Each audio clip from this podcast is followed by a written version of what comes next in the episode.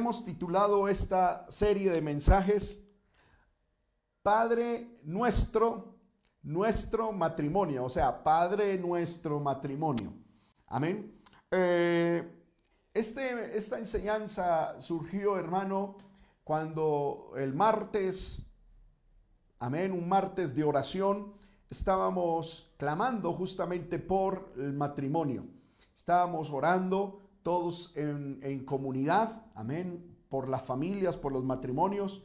Y mientras yo oraba, le dije al Señor, Señor, establece tu reino en mi hogar, establece tu reino en mi matrimonio. Y cuando yo oré esto, pues hermano, se me vino a la mente, ¿y por qué no orar el Padre nuestro? Amén. Eh, que se establezca en todo el matrimonio. Amén. Y por eso queremos, hermano, hablar de esta manera. El Padre nuestro en nuestro matrimonio. Amén. Eh, vamos a leer el Padre nuestro. Está en el libro de Mateo, capítulo 6, del versículo 9 al 13. Invito a mi esposa que por favor nos ayude eh, leyéndolo. Amén, gloria al Señor. Vamos a leer. Vosotros pues oréis así. Padre nuestro que estás en los cielos santificado sea tu nombre. Venga tu reino, hágase tu voluntad como en el cielo, así también en la tierra. El pan nuestro de cada día, dánoslo hoy. Y perdónanos, y perdónanos nuestras deudas, como también nosotros perdonamos a nuestros deudores.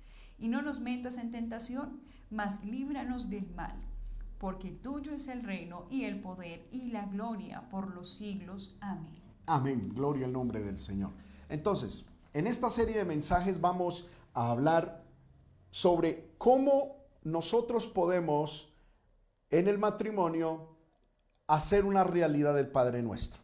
Hermano, el Padre Nuestro es una oración maravillosa. Yo quiero decirles algo. Mm, hay cristianos que han satanizado el Padre Nuestro. Y casi que para algunos es como si fuera un rezo al mismísimo Satanás. Y, eso no es así. El Padre Nuestro es una oración maravillosa, es una oración sublime, es una oración diseñada, inventada y compartida a nosotros por nuestro Señor Jesucristo, por el mismo Dios. No hay oración, yo pienso, eh, más en la voluntad de Dios que el Padre Nuestro. ¿Cuál es el problema con el Padre Nuestro? Que la religión tradicional lo ha tomado como, una, como un, repetir sin sentido. Amén. Eh, eh, y lo repiten y lo repiten y lo repiten, cayendo en una vana palabrería. y ahí es donde está el problema. Pero nosotros los cristianos tenemos que sabernos el Padre Nuestro tenemos que saber el significado completo del Padre Nuestro. Tendríamos que vivir el Padre Nuestro. ¿Por qué no? Yo no le veo problema de pronto hasta recitarlo de vez en cuando como si estuviéramos recitando el Salmo 23, como si estuviéramos recitando el Salmo 91, el Salmo 1, el Salmo 27 y otros textos de la palabra. No hay ningún problema en tal cosa. ¿Por qué? Porque es palabra de Dios. Y hoy queremos estudiar el Padre Nuestro a la luz del matrimonio. Amén. Hemos eh, fragmentado el Padre Nuestro en ocho puntos. Amén. Cada punto, pues es posible que lo estudiemos una vez por enseñanza. Puede que alguna enseñanza toquemos dos puntos. Bueno, pero amén, lo, lo tenemos presupuestado para tocarlo en ocho puntos y lo queremos establecer de esta manera. El primer punto o la primera estructura de, este bosquejo. Padre nuestro que estás en el cielo. ¿Cómo influye eso? ¿Cómo debe influir eso en el matrimonio? Segundo estructura, santificado sea tu nombre. Tercera estructura, venga tu reino. Cuarta estructura, hágase tu voluntad, como en el cielo, así también en la tierra. Amén. Quinta estructura, el pan nuestro de cada día, dánoslo hoy. Sexta estructura, perdona nuestras deudas como también nosotros perdonamos a nuestros deudores. Séptima estructura, no nos metas en tentación, mas líbranos del mal. Y octava estructura, porque tuyo es el reino y el poder y la gloria por todos los siglos. Y todo esto, con la ayuda del Señor, la estaremos eh, aplicando y estudiando para beneficio del matrimonio. Amén. Entonces, hoy, ¿cuál es nuestra primera estructura? Gloria al nombre del Señor. Bueno, iniciamos con la primera frase, amén, que está en el versículo 9. Padre nuestro que estás, eh, que estás en los cielos. Tú hablabas algo muy importante. Nosotros nos hemos acostumbrado a tener la versión católica Y tristemente no lo sabemos, pero no lo sabemos de acuerdo a la palabra, sino de acuerdo a lo que nos enseñaron Okay. Y incluso, hermano, yo le invito a que usted lo diga allá en su casa y se va a dar cuenta que tenemos la versión católica, pero desconocemos la versión oficial de la palabra del Señor. La versión bíblica. Y lo importante y lo trascendental que es para la vida del cristiano y para el hogar. Amén.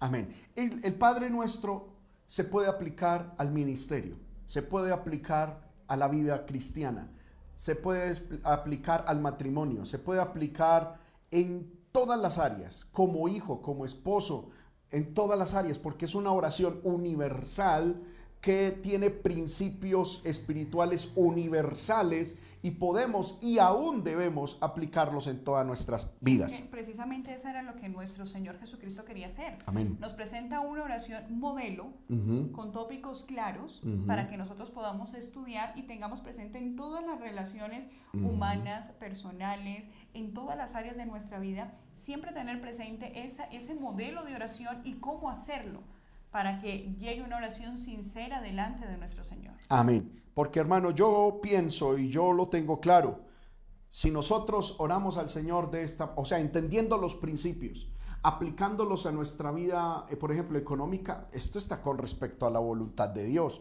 No hay nada que pueda estar más en la voluntad de Dios que esta oración llamada el Padre Nuestro, amén, enfocado a las finanzas, eh, bueno, al ministerio, en todas las áreas. Muy bien, vamos a empezar, vamos a entrar en materia. Con la ayuda del Señor vamos a desglosar cada palabra y vamos a, introducirla al, al matrimonio. Corrijo algo y quiero aclarar algo. No vamos a hablar de la familia, no vamos ahora a hablar del hogar. El Padre Nuestro se puede aplicar al hogar, el Padre Nuestro se puede aplicar a la familia, pero hoy lo queremos aplicar al matrimonio. Tampoco lo estamos aplicando a la vida en pareja, porque hoy en día alguien decide eh, vivir con alguien del mismo sexo y se le dice están viendo en pareja. Y el Padre Nuestro ahí no aplica. Si alguien dice es que yo vivo en pareja con un perro, tampoco, tampoco aplica. Estamos hablando es del matrimonio. Por eso estamos diciendo el Padre Nuestro matrimonio.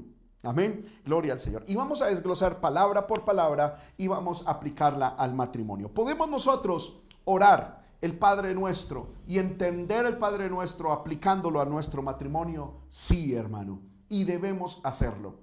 Amén. Cuando nosotros decimos Padre nuestro que estás en los cielos, hermano, eso tiene una trascendencia en el matrimonio de una manera poderosísima. Lo primero que queremos estudiar es la palabra Padre. Y con esta palabra vamos a hablar dos conceptos fundamentales. Amén. El primero de ellos es reconocer a nuestro Señor. Amén. Cuando, cuando, cuando estudiamos me llama la atención que nuestro Señor Jesucristo se enfoca en darle un, un destinatario a esa oración. ¿sí? La oración va dirigida al Padre. Amén. Primero al Padre. Y me llama la atención porque podemos ver que Dios es el Padre de nuestras vidas, el Padre del matrimonio. Amén. Entonces, el primer punto es la paternidad de Dios. Y la paternidad de Dios en el matrimonio. Amén. Qué importante, hermano, es saber eso. Yo puedo orar el Padre nuestro en el matrimonio aplicarlo al matrimonio y lo primero que tengo que entender es que Dios es el padre del matrimonio. Cuando hablamos de padre, estamos hablando en primer lugar de... De autoridad. Amén, autoridad. Porque eh, indiscutiblemente Dios es la autoridad. ¿Qué podemos, qué, podemos eh, más profundizar sobre esto de Dios como autoridad del matrimonio? Es importante que nosotros entendamos, hermano, que nuestro nuestro matrimonio, Dios nos unió gracias a Él. Él es nuestro Padre. Por Amén. cuanto en él nació el matrimonio y él es la esencia misma del matrimonio, él debe ser la autoridad en nuestro hogar. La autoridad siempre debe venir por nuestro Señor.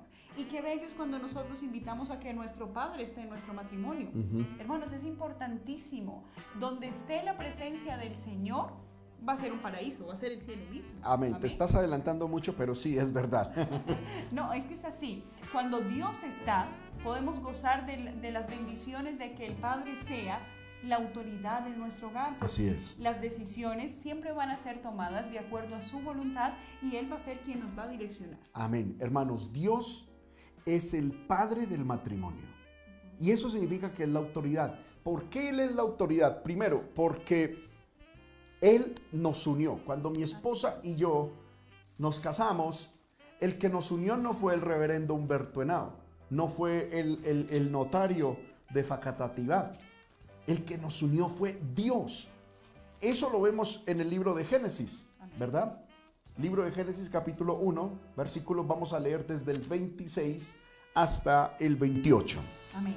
Entonces dijo Dios, hagamos al hombre a nuestra imagen, conforme a nuestra semejanza, y señoree en los peces del mar, en las aves de los cielos, en las bestias, en toda la tierra y en todo animal que se arrastre sobre la tierra. Y creó Dios al hombre a su imagen, a imagen de Dios lo creó, varón y hembra los creó. Y los bendijo Dios y les dijo, fructificad y multiplicaos, llenad la tierra y sojuzgadla, y señoread, señoread en los peces del mar y en las aves de los cielos, y en todas las bestias que se mueven sobre la tierra. Amén. Leamos hasta... Ah, bueno, el versículo 28. Ahí está. Y ahí está, está, está contenido lo que les estoy diciendo. ¿Qué, ¿Qué hizo Dios con el hombre? ¿Y la mujer? Dice Dios, bueno, primero los creó, Ajá. amén, y segundo los bendijo. Los bendijo. Esta palabra bendecir significa que ellos podían unirse con la cobertura, la bendición y la aprobación de Dios. Y que el fruto que ellos iban a tener a raíz de esa unión también iba a ser bendecido por Dios. Amén. Amén. Y no fue una bendición particular, no fue una bendición solo al hombre y solo a la mujer, sino los unió y los bendijo y les dio un propósito, fructificar y multiplicar. Amén. Exactamente. La bendición fue al matrimonio, los bendijo en el matrimonio.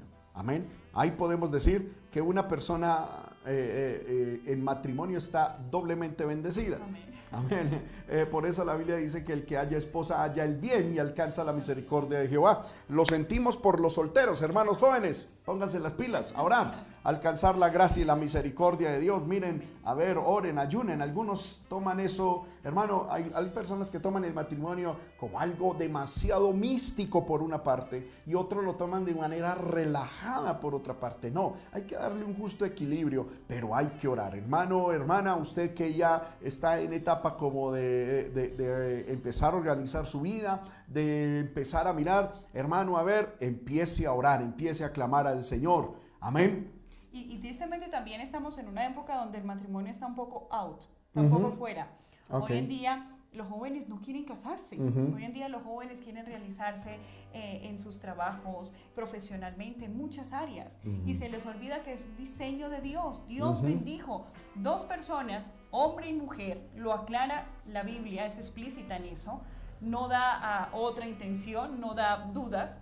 Lo dice claramente. Varón y hembra los creó y los bendijo.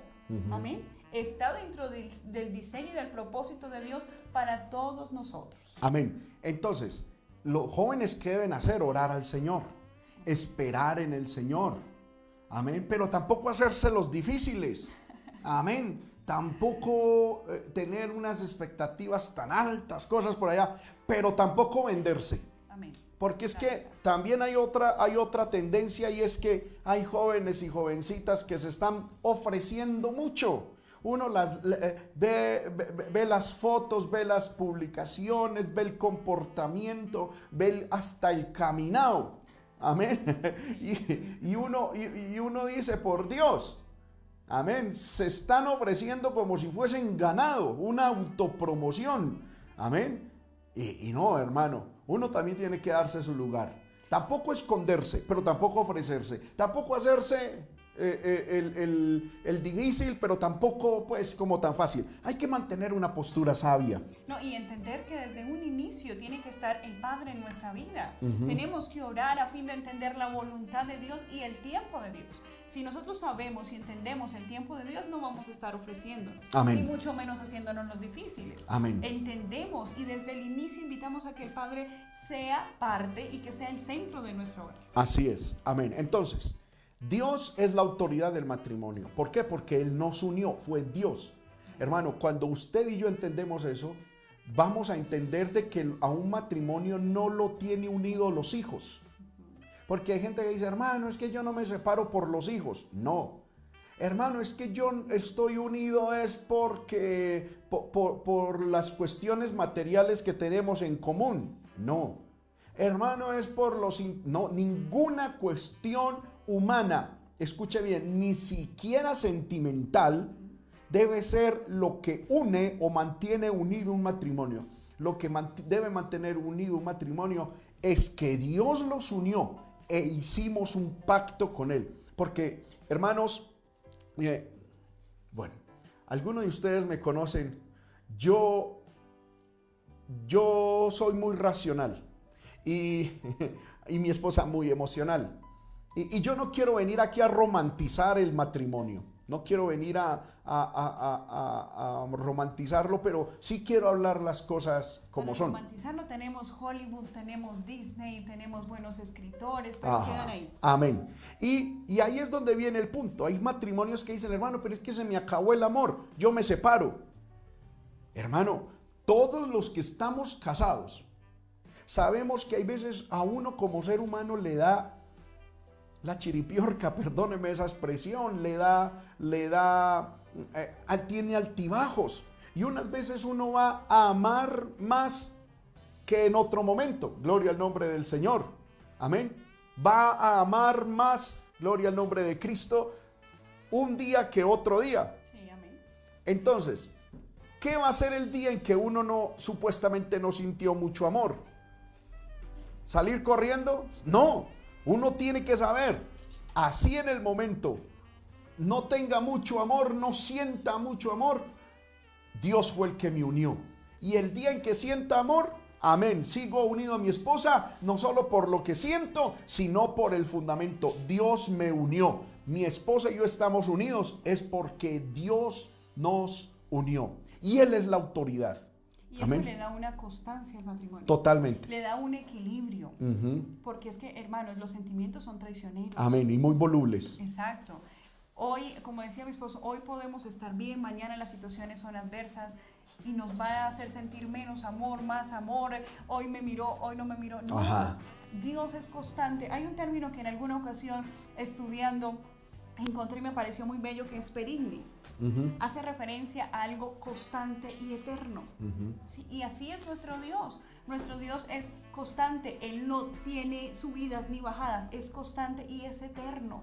Cuando nuestro matrimonio se fundamenta en Dios, en su palabra, en su verdad, Él pone de, de Él en nosotros y vamos a tener una constancia en nuestro matrimonio. Que hay momentos en los cuales no hay mucho amor, pero sí va a estar Dios quien le va a dar constancia a la relación. Así es, amén. Entonces, para seguir avanzando, Dios es la autoridad del matrimonio, amén. Y Él es el que nos unió. Segundo, Él es entonces el que manda, amén.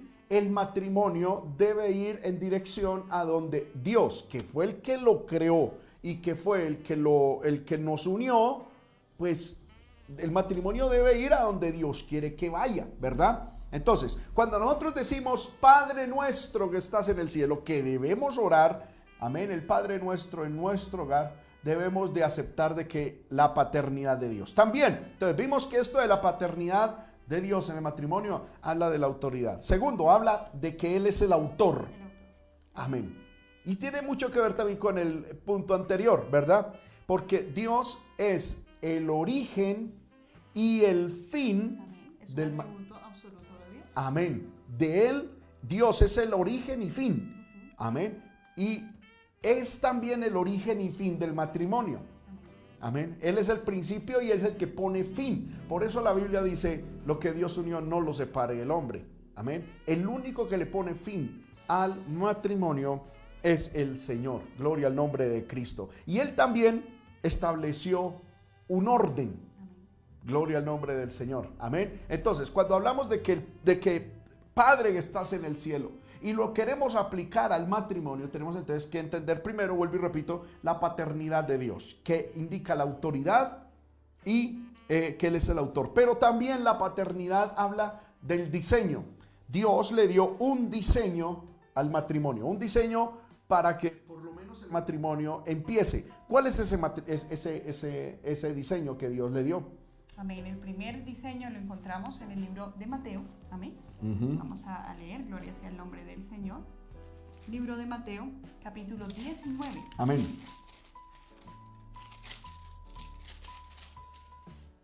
Está en el versículo 4. Libro de Mateo, capítulo 19, versículo 4. Él respondiendo les dijo, ¿no habéis leído que él, perdón, ¿no habéis leído que el que los hizo al principio, varón y hembra los hizo? Y dijo, por esto el hombre dejará a padre y madre y se unirá a su mujer, y los dos serán una sola carne. Amén. Gloria al nombre del Señor. Ese es el diseño de Dios básico porque Él es el, la autoridad, el autor y el que diseñó el matrimonio. Amén. Gloria al nombre del Señor. Entonces, en, este, en estos textos encontramos cuatro puntos importantes. ¿Cuál es el diseño de Dios para el matrimonio? Primero, tiene que ser, y lo dice en el versículo 4. ¿No habéis leído que el que los hizo al principio, varón y hembra los hizo? Este es el principio. Amén. No hay más, no hay discusión. No hay discusión. Esto no está en tela de opinión. Dios hizo el matrimonio para que estuviese compuesto por un hombre y una mujer. Amén. Si un hombre quiere convivir con otro hombre, que lo haga. O sea, yo sé que esto va a sonar fuerte, pero que lo haga. Si un hombre quiere vivir con otro hombre, pues que lo haga, váyase a vivir con otro hombre. Primero, entienda de que eso a Dios no, no le agrada. Que la Biblia llama a esa conducta homosexualidad que el Señor la va a juzgar. Segundo, a esa convivencia, llámenla como quiera, llámenla unión homoparental, unión eh, homosexual, unión, como quiera llamarla. Pero matrimonio no es, porque el Dios del cielo estableció que el matrimonio es solo entre un hombre y una mujer. A mí me llama la atención esto. Matrimonio se refiere a la, a la unión entre un hombre y una mujer, específicamente al fruto que produce la matriz de la mujer que está unida en ese matrimonio. Matrimonio viene de matriz. En estos días estaba leyendo mucho sobre esto y encontré que en derecho romano antiguamente se llamaba matrimonio al fruto de la matriz de la mujer que estaba en unión legal con un hombre. Y se le llamaba patrimonio al fruto o a lo que producía el hombre que estaba unido a esa mujer. Y ambos, ambos frutos estaban cobijados, tenían leyes y derechos. Amén. El matrimonio es el fruto de la matriz y el patrimonio era el fruto del padre. El fruto de la madre, que el fruto que ponía la madre a, ese, a esa unión son los hijos. Mientras que el fruto que producía el padre eran los bienes materiales. Y ambos estaban supremamente protegidos por la ley. Tanto el el fruto de la madre como el fruto del padre. Matrimonio y patrimonio. Bendito sea el nombre del Señor. Amén. Y entonces, eh, eh, eh, con el tiempo, pues se fue dando más, más uso a la parte del matrimonio. Pero hermano, quiero decirle que el matrimonio es la institución sagrada, diseñada por Dios, en el cual un hombre y una mujer están unidos. En, el, en un estado bendecido, perfecto, en el cual con la licencia y la voluntad de Dios pueden, amén, unirse para producir un matrimonio y un patrimonio común. Bendito sea el nombre del Señor. Entonces, si una persona se quiere casar con un gato y quiere, no, casar no, unirse, unirse convivir con un gato, pues, amén, no sé, póngale caticidio. No, y la Biblia lo dice, alégrate joven en los días de tu juventud. Sí, amén. placer tu corazón, pero... Amén. Es decir, que Dios, que Dios amén. Si un hombre, si una mujer, si una persona se quiere unir eh, con un gato y quiere convivir con un gato y quiere hacer pareja con un gato, es problema de cada cual. Yo como pastor, nosotros como pastores, a la luz de la Biblia decimos que eso es una conducta que a Dios le que Dios abomina. En la Biblia se llama bestialismo. Toda relación con animales se llama bestialismo. Eh, eh, la Biblia dice, no os ayuntaréis con animal como con, con, varón o con hembra. Eso es bestialismo. Eh, sin embargo, si alguien lo quiere hacer, hombre, hágale. Amén. Tiene libertad de hacerlo. Entienda que cuando muera Dios lo va a juzgar. Y segundo, hombre, no le vaya a poner a esa convivencia matrimonio, porque no da. O sea, por lo menos tenemos que respetar lo lógico, lo, lo, lo, lo, lo, eh, sí, lo lógico, lo, que es razonable, ¿verdad? Si una persona se inventa un fantasma y dice que quiere convivir con ese fantasma, pues allá usted. Amén. La Biblia llama a eso relación de demonios. Pero hombre, allá usted eso es problema suyo. Cuando muera, usted le dará cuenta a Dios. Amén. Lo que no debe hacer es ponerle a esa convivencia matrimonio. Y segundo, lo que no deben hacer es imponernos a todos a que pensemos y digamos que eso es normal. No, no es normal. Amén. Lo normal es un matrimonio entre un hombre y una mujer. Si alguien quiere vivir de otra manera, si alguien se quiere casar con un árbol, o convivir con un árbol y hacer de, su, de, un árbol su pareja, allá él. Amén. Eso es problema de él. Amén. Nosotros predicamos que eso a Dios no le agrada. Amén. Nosotros le predicamos que cuando esa persona muera, Dios le va a juzgar. Lo que nosotros le decimos es, no llame a esa convivencia matrimonio. Y segundo, no le vaya a enseñar a nuestros niños que eso es normal. Amén. Hay gente que piensa que nosotros los cristianos estamos en contra de los homosexuales. Mire hermano, nosotros estamos en contra de los cristianos, en contra de los homosexuales como estamos en contra del alcoholismo. La Biblia dice que los borrachos no entrarán al reino de los cielos, los que, los que toman cerveza. Pero si usted quiere tomarse cerveza y quiere emborracharse, ¿qué puedo decirle? ¿Qué podemos nosotros decirle? ¿Qué puede decirle a la iglesia? Nada. Bien Hágale bien pueda, tome, emborráchese. Amén. Primero, cuando muera Dios te va a juzgar. Segundo, no venga a imponernos que esa conducta es normal, porque no es normal. Amén. Pero usted puede hacerlo. Ahora, que alguien se quiere acostar, un hombre se quiere acostar con otro hombre, que una mujer se quiere acostar con una mujer, allá usted, eso es problema suyo entienda que Dios lo va a juzgar, porque así no fue el diseño original. Segundo, no llame a esa convivencia de matrimonio porque es ilógico. O sea, por lo menos, hombre, seamos inteligentes. Tercero, no, no haga protestas, no haga cosas para que los demás acepten eso como normal. Hombre, no es normal. El ser humano no se, no se reproduce por relaciones homosexuales. No es normal, no es... No, amén. Que usted tiene ese gusto, listo, es problema suyo, pero no es normal. Amén. En estos días en, Twitter me llamó la atención alguien que decía, yo soy homosexual. Y sé que esta conducta es antinatural. Y no quiero que la tomen como natural. Y estoy en desacuerdo con que mi convivencia con otro hombre, decía este, este señor, la llamen matrimonio. No es matrimonio. Esto es una convivencia homosexual. Entonces él mismo decía, a ver, a los homosexuales les quiero decir, seamos lógicos, inteligentes.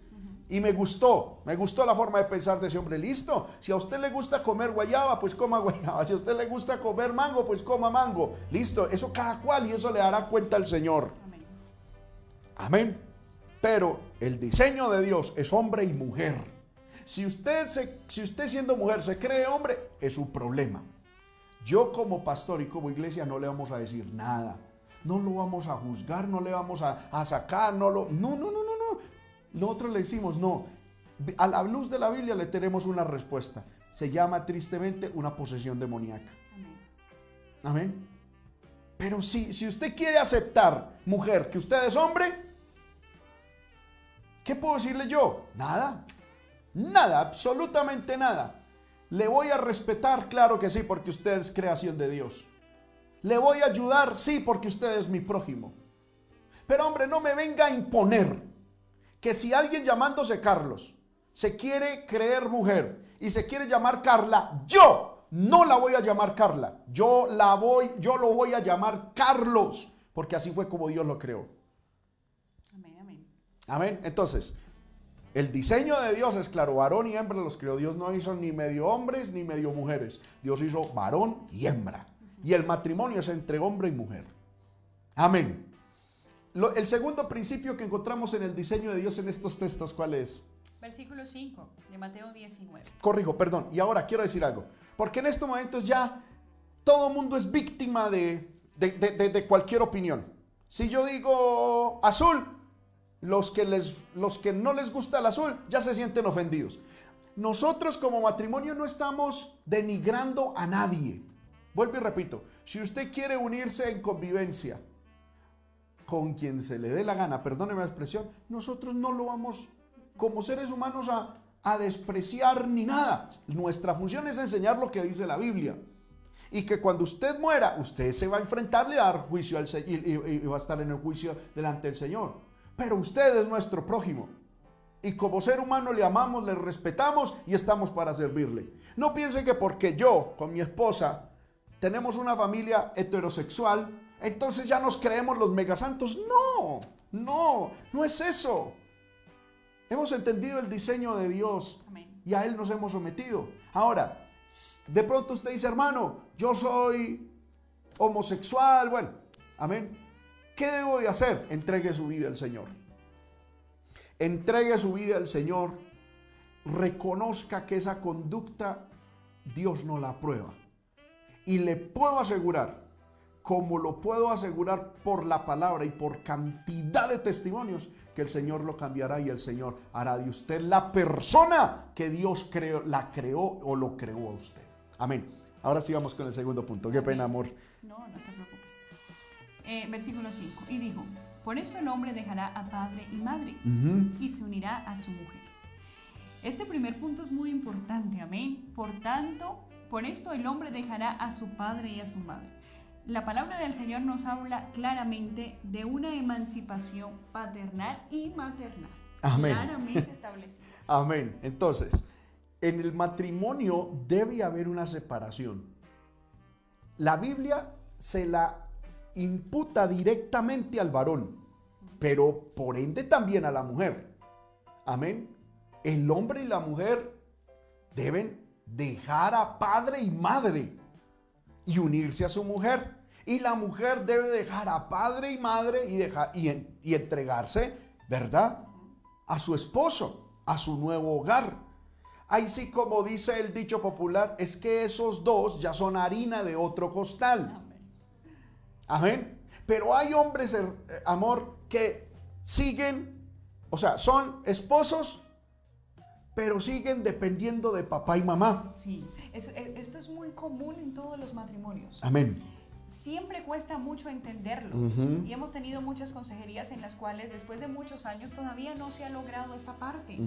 ¿Por qué? Porque todavía él siente que debe, eh, que tiene los lazos, tiene ese cordón umbilical con sus padres, Ujú. pero también ella. Y yo le quiero hablar también a las mujeres. Ujú. Nosotras a veces nos sentimos muy consentidas por el hogar que el Señor nos permitió y nos cuesta dejar a padre y madre. Amén. Y la Biblia lo establece. Si yo quiero iniciar un matrimonio en bendición, tengo que dejar a padre y madre. Eso- no estamos hablando de un olvido. Ajá. de No es odiar. No. Ni, ni de pronto sacarlos. Papá, mamá, esta es mi relación, ustedes no se metan para nada, porque somos familia. Pero cuán importante es que nosotros creemos un nosotros, algo mutuo, que el Señor nos una a nosotros como uno solo. Hermanos, en todo caso, en, cualquier caso se da. Es muy difícil, ¿por qué? Porque Dios, cuando unió a nuestros padres, les dio un propósito, Amén. les dio una función. Ellos trabajaron muchos años por ello. En un lugar y en un tiempo determinado. Amén. Fuimos resultado, aprendimos cosas, Ujú. pero al unirnos con nuestro cónyuge ya Ujú. es tiempo, situación, espacio completamente diferente. Por lo tanto, El Cuando- propósito es diferente de es- Dios con es nosotros. diferente. Y es que cuando Dios, dice la palabra del Señor en Génesis, los bendijo, nos dio un propósito, nos dio una bendición para nosotros llevar a cabo. Ujú. Si nosotros entendiésemos ese punto, hermano, los matrimonios iniciarían muy bien. Amén. Pero hay matrimonios que con el paso de los años todavía siguen ligados a esos pequeños problemas de esto no se hace así porque en mi casa se hacía de tal manera. Ujú. Tristemente, nosotras como mujeres muchas veces intentamos ver la imagen de nuestro padre o de nuestra madre o nuestro esposo Ujú. y reclamamos en ellos sus comportamientos. Y es, y es algo egoísta, Ajá. porque yo no puedo pretender que mi esposo sea como mi papá cuando mi papá cumple su función como padre, pero mi esposo es mi esposo, son funciones completamente diferentes. Amén. Entonces, aquí, hermano, la Biblia nos habla. Amén. Por tanto, dejará el hombre a su padre y a su madre y se unirá a su mujer. No es como aquel pastor antiguo, amén, o, anciano, que un día lo invitaron a, un matrimonio a oficiar una boda y el pastor pues se fue contento a oficiar la boda y se le olvidó las gafas. Y usted sabe que hay personas que tienen la lectura ombliguera, ¿verdad? Que tienen que poner el, libro en el ombligo para poder leer y estaba así y empezó, por tonto dejará el hombre a su padre y a su madre y se unirá a su mujer. No, y entonces un hermano dijo, no es por tonto, es por tanto. Gloria al nombre del Señor. Amén. El hombre tiene que separarse de su hogar paterno y materno y la mujer debe separarse de su hogar paterno y materno. No es odiarlos, no es darles la espalda, no, porque la Biblia dice que aún como hijos tenemos que seguir honrando a nuestros padres. Pero yo ya tengo que, ya tenemos que empezar a, hermano, a armar un hogar, a buscar el propósito de Dios para nuestro hogar. Cuando yo me casé con mi esposa, y tengo que confesarlo acá, amén, en público, yo al inicio quería que mi hogar, que mi matrimonio fuera al estilo Ramírez. Pero yo veía que también mi esposa tiraba para su lado, queriendo que en el hogar de nosotros fuera al estilo jurado. ¿Verdad? ¿Por qué? Porque yo crecí en un hogar donde yo vi que las cosas funcionaban. Con una visión que funcionaba. Mi esposa también creció en un hogar donde las cosas funcionaron. Y entonces yo decía, no, las cosas son así. Los Ramírez lo hacemos así. Y mi esposa decía, no, los jurados somos así. Y wow, ¿qué pasó acá? Y llegamos a un punto en que dijimos, ni Ramírez ni jurado, somos Ramírez jurado. Amén. Amén. Que el Señor nos ayude, empezamos a orar. Amén. Empezamos a clamarle a nuestro Padre que Él nos diera la identidad que nosotros como hogar te- debíamos tener. Alabamos el nombre del Señor. Amén. Entonces, ahora, de pronto alguien preguntará, hermano, por razones ajenas, tanto poder, ya se nos fue el tiempo, por razones ajenas, eh, debo vivir con mis padres. Amén. Hermano, lo ideal sería no vivir, pero si toca, a los suegros les quiero decir, hermano, entre menos ustedes se metan, a los que son suegros, entre menos ustedes se metan, mejor. Si usted ve que sus hijos están aguantando hambre y usted tiene que convivir con ellos, entre menos se meta, mejor. No opine, quédese calladito, ni a un lado ni al otro. Amén. Lo mejor es que los padres vivan aparte de los hijos. Amén. No en un ancianato, porque yo, yo, yo estoy diciendo algo. Hay hijos y aún cristianos que tienen a sus padres en ancianatos y eso va contra la palabra de Dios. Pero, amén, si se le puede construir un segundo piso, si se le puede construir un apartamentico aparte, amén, para que los padres vivan aparte, que tengan una economía aparte, amén, muchísimo mejor. Amén, gloria al nombre del Señor. Bueno, el tercer punto que tenemos en este, en este capítulo que leímos con respecto al diseño del matrimonio es... Sigamos leyendo, amén. Amén. Y se unirá a su mujer y los dos serán una sola carne. Amén. Esto nos habla... Ni tú ni yo. Ajá. Nosotros. Uy, nos salió. ya hemos aprendido. ni tú ni yo. Es un nosotros. Amén. Es que los matrimonios hoy en día se están volviendo un, tirijada. Yo para allá, yo para aquí, el que más fuerza tenga, el que más aguante bravo, el que más se haga el duro. Y eso no es la función, hermanos. Dios nos unió para ser uno solo. Amén. En pensamiento, en accionar. hermano, cuando uno se lastima su cuerpo, ¿sí? pongamos un ejemplo, cierro la puerta y me, me machuco el dedo. Eh, siento dolor y lo primero que hago es proteger mi cuerpo con mi otra mano. Amén, porque siento dolor. La Biblia dice que ya nosotros somos uno solo. Si yo le hago daño a él, me estoy haciendo daño a mí misma. Si yo hablo mal de ti, estoy hablando mal de mí. Amén. Entonces, hermano, ya el esto es mío y esto es tuyo en el matrimonio tiene que desaparecer. Ya tenemos que hablar es esto es nuestro. Y aquí hay un problema. Porque si vamos a hablar de diseño original, el diseño original es que el hombre trabaje y que la mujer edifique hogar. Ese es el diseño. Amén. La Biblia dice, la mujer sabia edifica la casa, más la necia con sus manos la destruye. Amén. Pero bueno, hay circunstancias. Amén. Tampoco es que vamos a satanizar a aquellas personas, a aquellas hermanas que trabajan y que el esposo trabaja. Sin embargo, esto presenta un reto muy terrible. ¿Por qué? Porque cuando ambos trabajan, la mujer dice es que este es mi salario y este es tu salario. Y entonces yo con mi salario puedo hacer lo que se me dé la gana.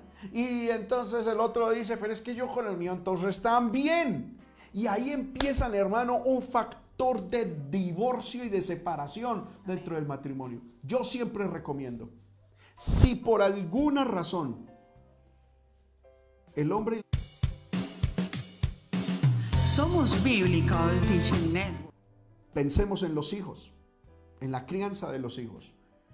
Amén. Y si Dios provee para resolver todo esto, mi recomendación y la recomendación de muchos expertos en consejería matrimonial y aún en economía familiar es hagan una sola bolsa. Hagan un solo montón. Amén. Y que de ahí ambos saquen para los... Eh, distribuirlo, en, las, en las cuestiones del hogar. Porque, hermano, un hombre con dinero sin tener que darle informe a su esposa. Y una mujer con dinero sin darle informe a su esposo son ruedas sueltas.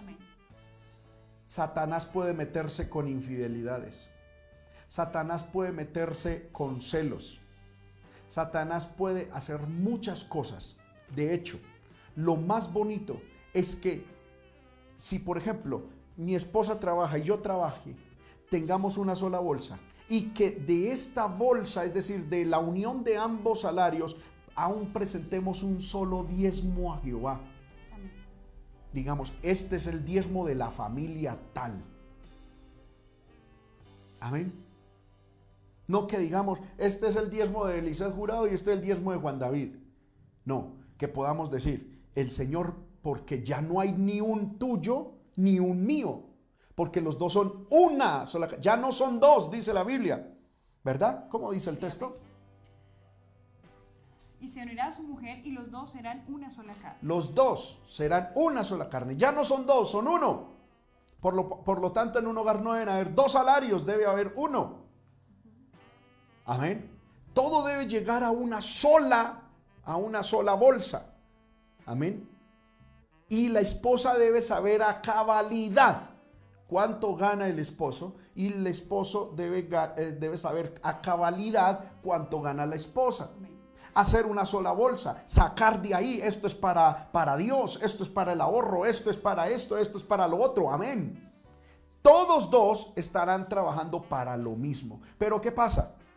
Que cuando hay dos salarios, entonces tú harás lo que quieras con él, yo haré lo que yo quiera conmigo, con mi salario, Amén. Y entonces, como yo estoy gastando mi salario, entonces yo me voy a ir a comprar lo que yo quiera. Y entonces tú también vas a comprar lo que tú quieras. ¿Verdad? Y esto se puede convertir en una competencia. Sí, amén. Amén que entonces, ah, pero es que yo compré el televisor de 50 pulgadas, pero es que yo puse la nevera no frost, ah, pero es que yo puse la, la, trapeadora eléctrica, no, no, pero es que yo puse el sacudidor con wifi, y bueno, tantas cosas, y ahí empieza, hermano, un, un tira y jale, y es que yo puse más, y usted puso menos, y a mí me tocó responder, y es que usted, no, cuando los dos ponemos el, lo que Dios a cada uno nos puso o nos regaló en una sola bolsa y de ahí ambos administramos, aún en nuestras economías, dos vienen a ser uno. Amén. Eso es muy importante entenderlo porque le cerramos puertas a Satanás. Hoy en día, hermano, eh, eh, no solamente en cuestiones económicas, sino eh, en su realización personal. Es triste y hemos visto muchos casos de hogares ya que llevan años con hijos y, como que no han entendido ese nosotros. Y tristemente se piensa en una individualidad, en un egoísmo. Quiero estudiar, entonces voy a dejar de trabajar y me voy a ir a estudiar y mis hijos pues que me esperen. Eso es egoísta, ¿sí? Porque ya, ya, ya, estamos en un nosotros y si hay unos hijos también. Pero también me gustaría hablar algo muy importante y es que el que seamos una sola carne no nos vuelve iguales, ¿sí? Porque es que yo también estoy viendo algo hoy en día, amor, y es que estamos perdiendo el diseño de Dios. Vimos que Dios fue el que diseñó el hogar, por lo tanto Él es la autoridad, de, él es la autoridad del hogar. Pero Dios ha delegado una autoridad inmediata en el hogar que es nuestro esposo. ¿Amén? Él es la autoridad, es el sacerdote que Dios ha puesto a nuestro esposo. Que tú y yo nos hayamos casado porque teníamos gustos parecidos, porque nos gustaba hacer muchas cosas, no te hace igual a mí, ¿sí? Yo tengo que entender, hermanas que me están escuchando en esta noche, que Dios ha puesto su imagen en el hogar por mi esposo, que a mí me corresponde respetarlo y honrarlo. No es al igual, no estamos al igual. Amén. Aunque somos una sola carne, Dios nos unió, pero es importante que entendamos el diseño de Dios incluso en eso. Hoy en día, tristemente hay esposas que, hay consejerías que hemos tenido donde me dicen, hermana, no, que se vaya a dormir al mueble no, hermana, yo no lo dejo entrar. Personalmente me parece terrible. Porque es que Dios fue el que puso al hombre la autoridad en la casa.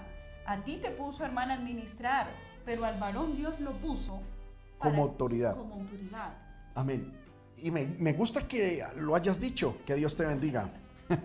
Porque o si no se me levantaría todo el movimiento femenino de internet y tristemente eso ha calado en muchas hermanas de la iglesia. Y cuando digo de la iglesia, no solamente es de aquí, de la iglesia local, de la iglesia a nivel general. Eh, hermano, el diseño de Dios es que el varón es la autoridad. No es autoritarismo, es la autoridad. Porque una cosa es autoritarismo y otra cosa es autoridad. Hay hombres que no la asumen y por eso le toca también a las mujeres asumir de cabeza o sea, asumir, el, eh, eh, meterse de cabeza a ser la cabeza del hogar. Eh, y resulta que cuando una mujer se mete de cabeza a ser cabeza, no, no es cabeza, se vuelve cabezona.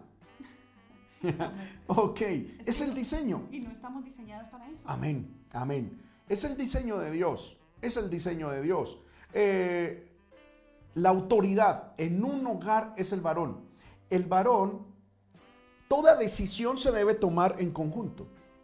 Toda decisión se, debe tomar sopesando, amén, las la opinión, porque la opinión de la mujer es igual de válida a la opinión del hombre. Pero el que toma en últimas la, la decisión debe ser el varón. Entre otras cosas, hermanas, entiendan, esto no es por, por subyugarlas, disminuirlas, discriminarlas. Ah, asociación de mujeres eh, eh, reprimidas. no, no, no, no, no, no, no. Hermana, antes ustedes deben alabar a Dios por tal cosa. Eso era lo que yo iba a decir. Para mí es mejor decir, Señor, guía a mi esposo en sus decisiones, que decir, Señor, ¿qué hago yo? Es que es un descanso para nosotros como Ah, ok. Porque el tener la autoridad representa una responsabilidad. Mire, en estos días alguien llegó y me dijo, hermano, a ver, eso usted predica mucho de que, de que, de que el Señor a nosotros los hombres nos va a pedir, ah, eh, eh, ah, ¿cómo se llama? cuentas por el hogar. ¿Dónde lo encuentro en la Biblia? Y pues un texto como tal no hay, pero a mí me llama la atención cuando Adán y Eva pecaron, ¿a quién le llegó en primer lugar Dios? A Adán. La orden Dios a quién se la dio? A Adán. ¿Qué debía haber hecho Adán? Transmitírsela a su esposa que de hecho lo hizo. Amén. Ahora, ella, por alguna extraña razón, no se sometió a lo que, o se dejó engañar. Amén. Se dejó engañar. Es el término bíblico. Se dejó engañar.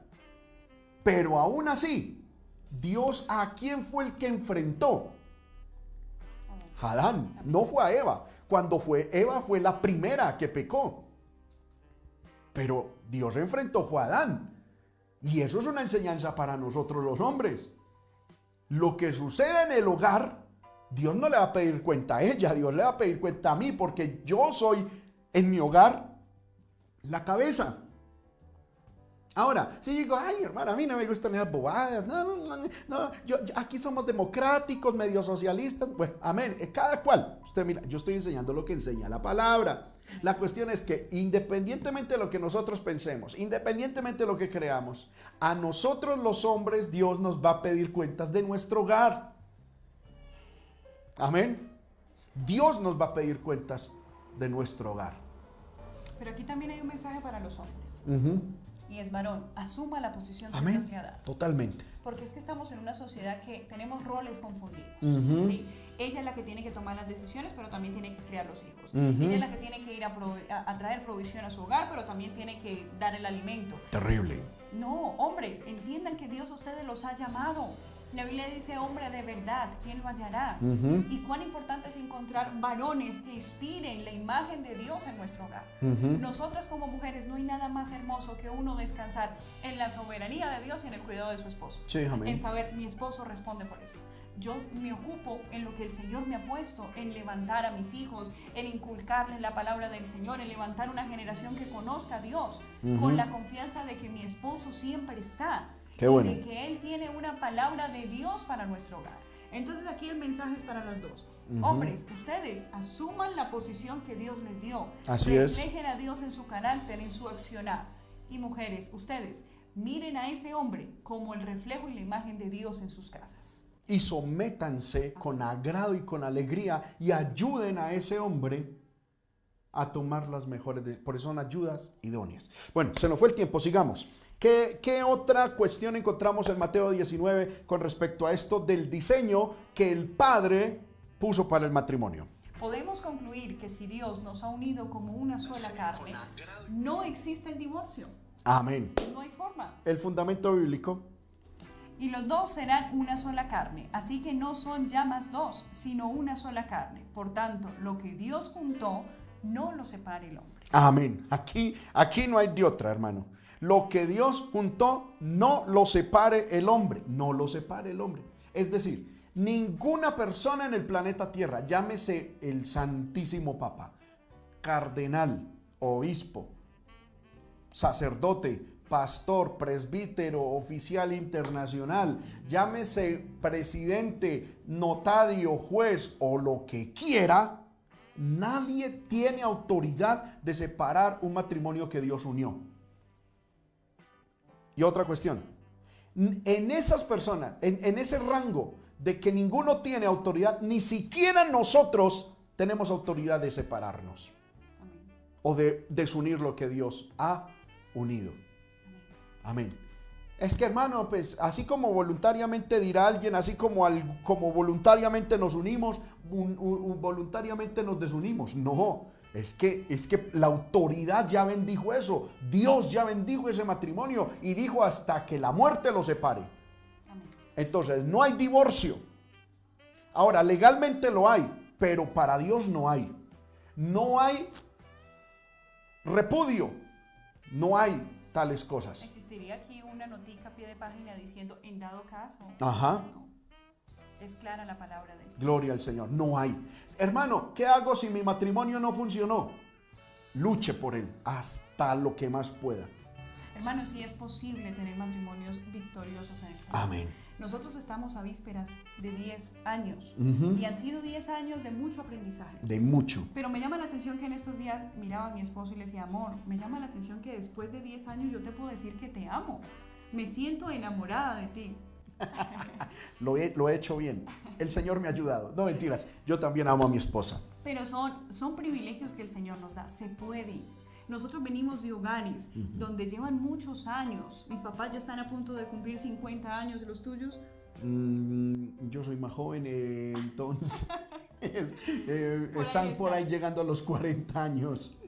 Pero son hogares victoriosos. El hogar y el matrimonio no es un yugo, no es algo pesado, no es una carga. No, hermano. Cuando nuestro Padre es el centro de nuestro hogar, Él es el que lo conduce y usted y yo descansamos en que Él es el que sostiene nuestro matrimonio. Amén. Se pueden tener matrimonios felices, amorosos, con el paso de los años y de los tiempos. Ahora, ¿qué hacer si no, si no se puede convivir? Pues la Biblia dice que en ese caso ninguno estaría sujeto a servidumbre en un estado terrible de convivencia matrimonial. Se pueden separar, pero quedarse sin casar. Porque la Biblia dice que el hombre que se separa de su esposa y se casa adultera, y el varón que se casa con la mujer repudiada también adultera. Perdóneme lo que voy a decir y perdóneme lo que voy a decir y el tonito con lo que le voy a decir. No importa si el apóstol Julanito de tal de allí dice que sí se puede casar. No importa que la gente de allí, de la iglesia tal, diga que sí. No importa. El Dios del cielo dijo que eso es adulterio. Punto. Ahora, hermano, yo no me voy a- alguien dirá, yo no me voy a quedar solo, yo me voy a casar. Hágale. Bien pueda. Mi función es enseñarle que eso es adulterio. Mi, mi función es enseñarle que Dios a usted lo juzgará y que usted se va a tener que enfrentar al juicio de Dios. Amén. ¿Listo? Ahora, ¿por eso lo voy a odiar? No lo voy a odiar. ¿Por qué? Porque usted es creación de Dios. Y por eso le, no, le voy a servir, porque usted es mi prójimo. Amén. No hay problema, usted, pero usted, usted es libre de tomar su decisión. Mi función es enseñarle la palabra. Amén. Y usted toma la mejor decisión que pueda. Bendito sea el nombre del Señor. Amén. Entonces, qué maravilloso, ¿no les parece, hermano? Amén. Amén. Estamos aprendiendo mucho. Gloria al Señor. El Padre nuestro en el matrimonio. Padre, solo vamos en esa palabrita. Entonces, cuando hablamos de Padre, estamos hablando de la paternidad. Que Dios es la autoridad y que Dios es el autor. Amén. Y que también eh, eh, estamos hablando del diseño. Ahora, cuando hablamos de Padre, también hablamos el segundo punto, santo poder, del concepto de familia. Porque cuando el Padre nuestro dice Padre nuestro, ese Padre indica un concepto de familia. Amén. Muy bien, en este punto, hermano, tenemos que decir que eh, para que nuestros matrimonios sean bendecidos, aleluya, eh, todos los dos debemos ser hijos de Dios. Sí, porque no dice padre de cada uno. Ajá. Dice padre nuestro. Porque en el matrimonio no hay ni tuyo ni mío, sino nuestro. Entonces Dios tiene que ser el Dios, o tenemos ambos que ser hijos de Dios. Amén. Porque no todos somos hijos de Dios. La Biblia, ¿cómo podemos llegar a ser hijos de Dios? En el libro de Juan, amén, capítulo 1, versículo 12 dice. Amén. Mas a todos los que le recibieron, a los que creen en su nombre, les dio potestad de ser hechos hijos de Dios. Amén. Entonces, para ser hijo de Dios tengo que recibirle y creer que implica obedecer. Pero también hay otra, hay otra, hay otro requisito para ser hijo de Dios. Es lo que acabo de decir, obedecer. Está en 2 de Corintios capítulo 6, el versículos del 17 al 18. Amén, gloria sea al Señor. Dice, por lo tanto, salid de en medio de ellos y apartaos, dice el Señor. Y no toquéis lo inmundo, y yo os recibiré, y seré para vosotros por Padre, y vosotros me seréis hijos e hijas, dice el Señor Todopoderoso. Amén. Hagamos aquí un, un pequeño paréntesis. Me están diciendo que está un poquito pasito. Amén. Gloria al nombre del Señor. No te lo pegues tanto, un poquito así para afuera. Amén. Gloria al Señor. Necesitamos oír tu melodiosa voz. ok. Dice la Biblia que para poder ser hijos de Dios debemos recibirlo en nuestro corazón y creer, pero creer implica obedecer. ¿Qué debo de obedecer? La Biblia dice, salid del medio de ellos, es decir, del mundo. salgan del mundo, no solamente del pecado, sino de la forma de pensar del mundo. Salgan del mundo, salid del medio de ellos y apartaos, dice el Señor.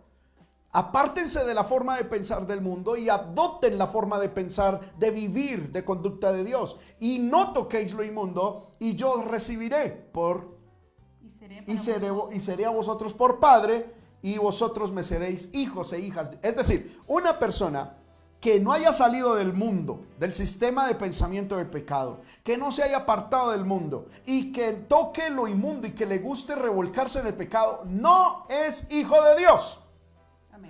Bendito sea el nombre del Señor.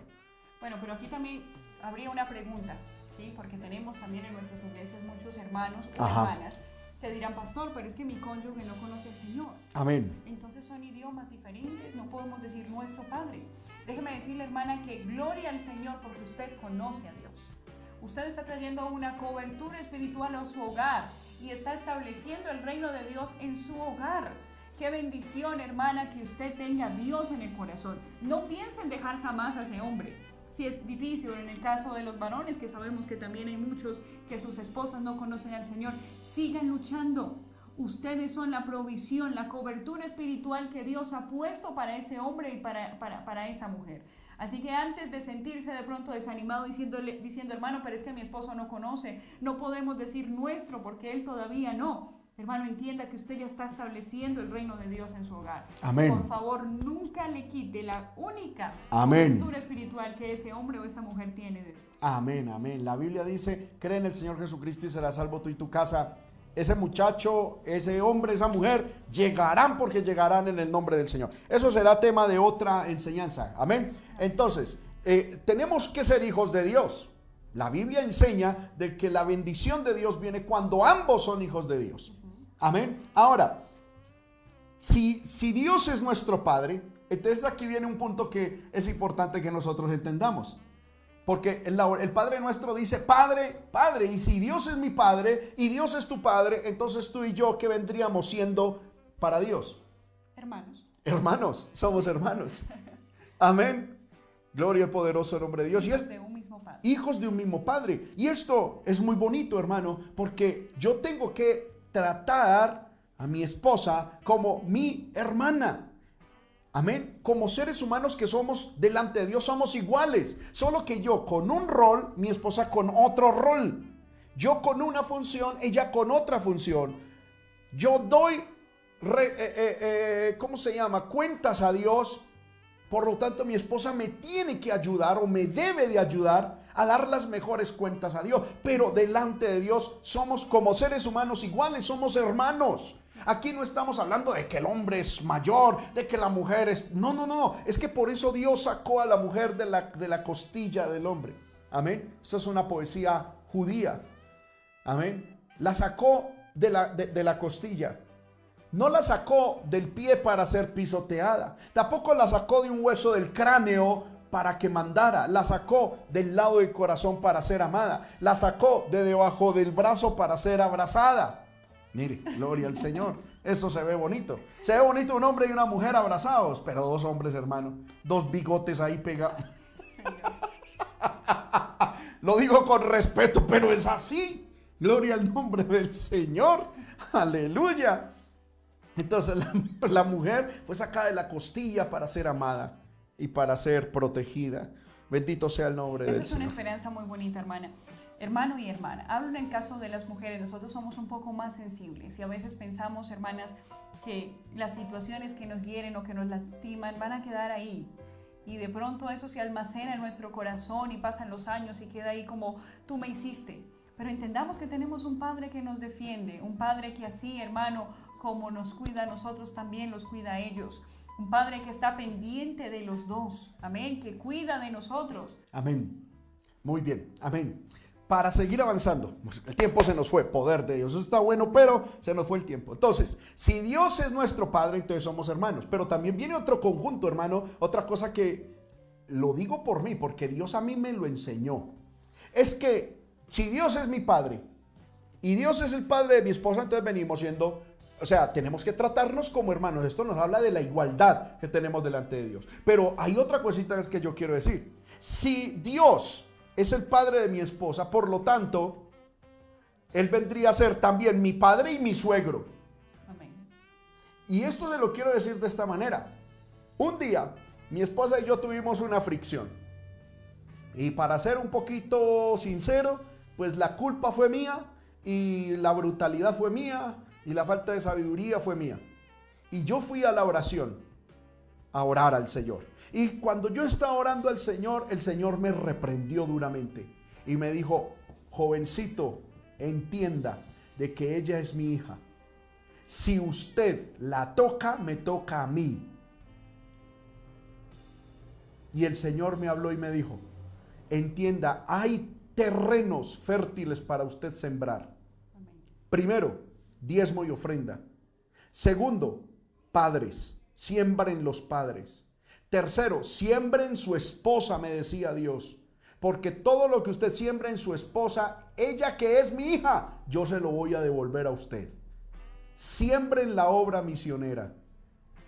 Wow, hermano, yo quedé, amén, reprendido. También les toca a ella lo mismo, ¿verdad? Sí, amén. Y eso también nos habla de que no nos pongamos muy pechichonas. Ajá. Porque si nosotros estamos bravas, molestas, siempre incómodas, cuando ellos vayan a orar, va a haber un estorbo en su oración. Amén. Quiero leer ese texto. Está en el libro de Primera de Pedro, capítulo 3, versículo 7. Amén. Primera de Pedro, capítulo 3, versículo 7 dice de la siguiente manera. Dice, Primera de Pedro 3:7. Vosotros maridos igualmente, vivid con ellas sabiamente, dando honor a la mujer como a vaso más frágil y como a coherederas de la gracia de la vida, para que vuestras oraciones no tengan estorbo. Si yo no trato a mi esposa sabiamente y le doy honor como a vaso más frágil, cuando yo me arrodille a orar, Dios no va a recibir mi oración. Y gloria al Señor, ¿no? Porque eso es un consentimiento para nosotros. Amén. Pero qué responsabilidad, hermanas. Tenemos que aprender a ser fuertes. Aprender a poner el fruto del Espíritu Santo en nuestro diario andar. Amén. En estos días un hermano me preguntaba, hermana, ¿el fruto del Espíritu Santo es solamente hacia los inconversos o tiene que ser también hacia los hermanos, hacia mi familia? Es hacia todos. Hacia todos. En todo momento, en todo lugar, en toda situación.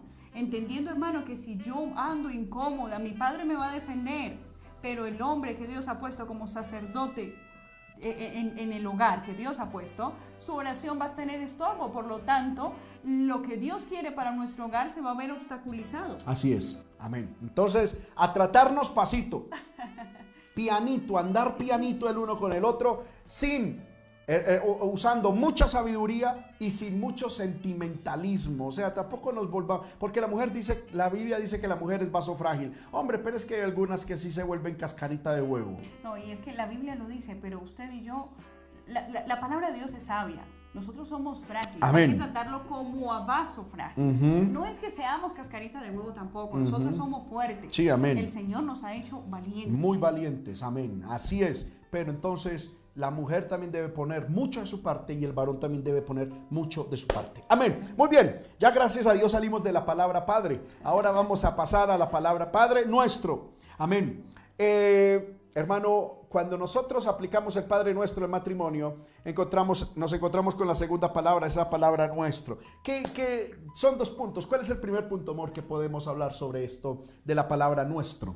Cuando habla de nuestro, habla, tiene que ser algo de los dos. Por lo tanto, tenemos que tener el mismo Padre. Amén. Y esto va un mensaje para antes del matrimonio también, a los jóvenes. Amén. Jóvenes, no crean que los van a convertir, que con el paso de los tiempos van a aceptar. Hay un yugo desigual. Si no tenemos un mismo Padre, no podríamos tener esa bendición de Dios en nuestro hogar. Amén. Hay dos padres.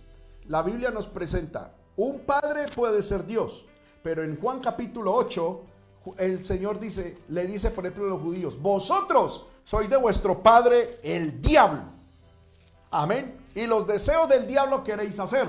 Amén. Entonces, un cónyuge puede tener como padre a Dios y el otro al diablo, poder en el Señor. Ahí usted no puede ir delante de Dios diciendo, Padre nuestro. Ahora, como decía mi esposa, esto también es un llamado para los hermanos que apenas están empezando o que están pensando en, hogar, en armar y entrar en el vínculo del matrimonio. Hermana joven, usted que se mete con un inconverso y se lleva de suegro al diablo. Amén. No se meta con un filisteo, hermano varón. No se meta con una filistea que va, a, que, va a terminar adorando a Dagón, adorando al mismo diablo. La Biblia dice que Salomón, el hombre más rico y más sabio, se metió con mujeres paganas. ¿Y qué hicieron estas mujeres? Inclinaron su corazón a adorar. Hermano, mire, de 100, uno, de 100 matrimonios en yugo desigual, uno, la parte inconversa se vuelve cristiana el 99% en la parte cristiana se vuelve descarriada, se, se, aparta de Dios. Alguien dirá, voy a hacer ese 1%. Por Dios, hermano, eso es ilógico. Mire, yo le hago a los que piensan de esa manera, si usted va al médico y le dice, el médico llega y le dice, lo vamos a operar del corazón, y tiene un solo por, uno, uno solo por ciento de, de que viva, hermano, ¿usted se lo haría? Uno lo piensa. ¿Sí o no? Es que, no, uno no dice 1%, tengo un 1. No, no, no, no, no, no, no. No se deje comer cuento, hermana y hermano, de ese inconverso o de esa inconversa. Amén. Amén, amén. Hay jóvenes que dicen, hermano, me tocó enamorarme de una inconversa, porque es que en la iglesia no hay. Las iglesias puras lagunas, porque ahí hay puro cocodrilo, puro sapo. No, hermano. Amén. Los, no importa. Busque el tiempo de Dios. Hay personas, hermano, que se van a los extremos y es que eh, eh, vienen a la iglesia y todavía conservan esas mentalidades del mundo, que quieren es un galán, que quieren es una modelito, que quieren esto y lo otro. Hermano, uno para qué unas curvas cuando no hay cerebro, cuando no hay Espíritu Santo en esa persona. Amén, así es. Amén, gloria al Señor. Y qué importante también es cuando decimos Padre nuestro, es acercarnos en un solo lenguaje delante del Señor. Amén. Amén. Hermano, porque póngase a pensar usted en Dios. Uno pidiendo una cosa, el otro pidiendo otra cosa, el Señor dice, bueno, ¿cuál de los dos le contesto? Y por eso nuestras oraciones tienen estorbo. La palabra del Señor dice que no recibimos lo que pedimos porque no sabemos pedir. Qué importante es que nos unamos en un mismo propósito y podamos direccionarlo delante del Señor, presentarlo, decirle, Padre nuestro, cuando oremos nuestro, tener tiempos de oración también delante del Señor. Amén. Ya llevamos una hora 45 minutos, gloria al nombre del Señor. Vamos a terminar. Amén. Entonces, hermano, cuando decimos esto, entonces, qué bueno es cuando podamos decir que estamos sometidos al mismo Dios, a la, misma palabra. Amén. Ahí Dios nos va a bendecir. Gloria al Señor. Amén. También cuando decimos nuestro, esto significa de que Dios es nuestro y por lo tanto nosotros somos de, Él. Nuestro matrimonio es del Señor. Nuestro matrimonio le pertenece al Señor. Por último, la palabra, las últimas palabras de esta frase dice, Padre nuestro, que, en que estás en los cielos. Amén. Esto habla, hermano, de que Dios habita en el cielo. Y la Biblia dice que Él desde el cielo todo lo ve. Entonces, cuando usted y yo oremos el Padre nuestro, entendamos y digamos, Padre nuestro que está, entendamos de que Dios está en el cielo y que desde el cielo nos vigila, nos ve, examina. La Biblia dice sus párpados ven, sus ojos examinan a los hijos de los hombres. Todo Dios lo ve, todo Dios lo ve. En nuestro matrimonio no deben haber cosas ocultas porque Dios las conoce. Esta frase es una, nos posiciona geográficamente. ¿Sí? Dios está por encima de nosotros. Amén. Cuando usted se arrodilla, Padre que estás en los cielos, usted entiende su pequeñez y la soberanía y grandeza del Señor. Así es. Amén. Muy bien. Me, me- me gusta mucho ese aporte. Amén. Entender de que Dios está en el cielo nos hace a nosotros pequeños y a Él grande. Amén.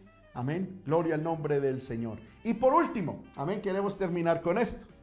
Dios habita en el cielo. Dios está acostumbrado a vivir en el cielo. Si tú y yo hacemos de nuestra casa un infierno,